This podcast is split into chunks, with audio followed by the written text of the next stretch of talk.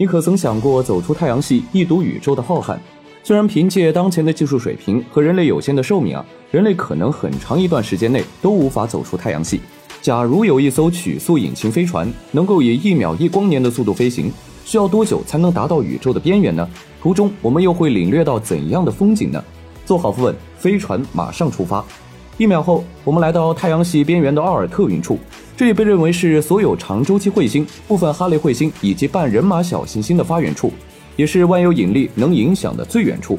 飞船飞行四秒后，我们来到半人马座阿尔法，这是距离太阳最近的恒星系。传闻当年郑和下西洋就是利用它来指引方向。此外呢，在一些科幻小说和电影中，也时常拿它充当背景，诸如《三体》中三体人的生活场所，《流浪地球》中地球最终便是要去到半人马座阿尔法。八秒钟后，飞船来到天狼星附近，这是夜空中最亮的恒星，比太阳还要闪亮二十五倍。我们可能以为天狼星只是一颗恒星，实际上啊，这是一个双星系统，两颗恒星围绕共同的质星在轨道上互绕运行。二十点五秒后，我们来到格利泽五八幺 G，这是一颗未经证实的系外行星，有可能是与地球最为相像的系外行星，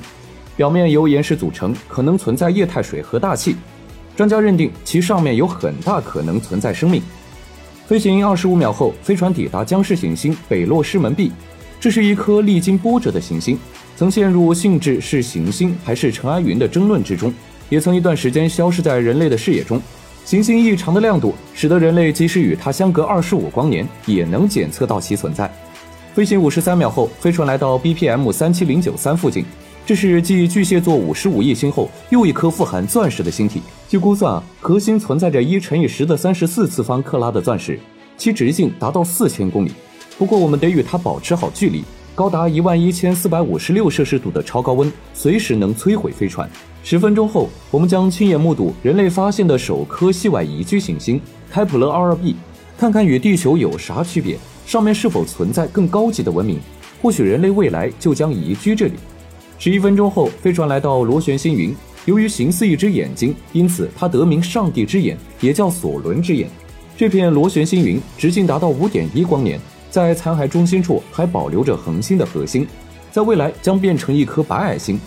飞行十三分钟后，我们来到 TRES-2b 附近，这是被认定为表面最黑暗的系外行星，反照率小于百分之一，犹如时刻处于黑暗之中，永远见不到光明。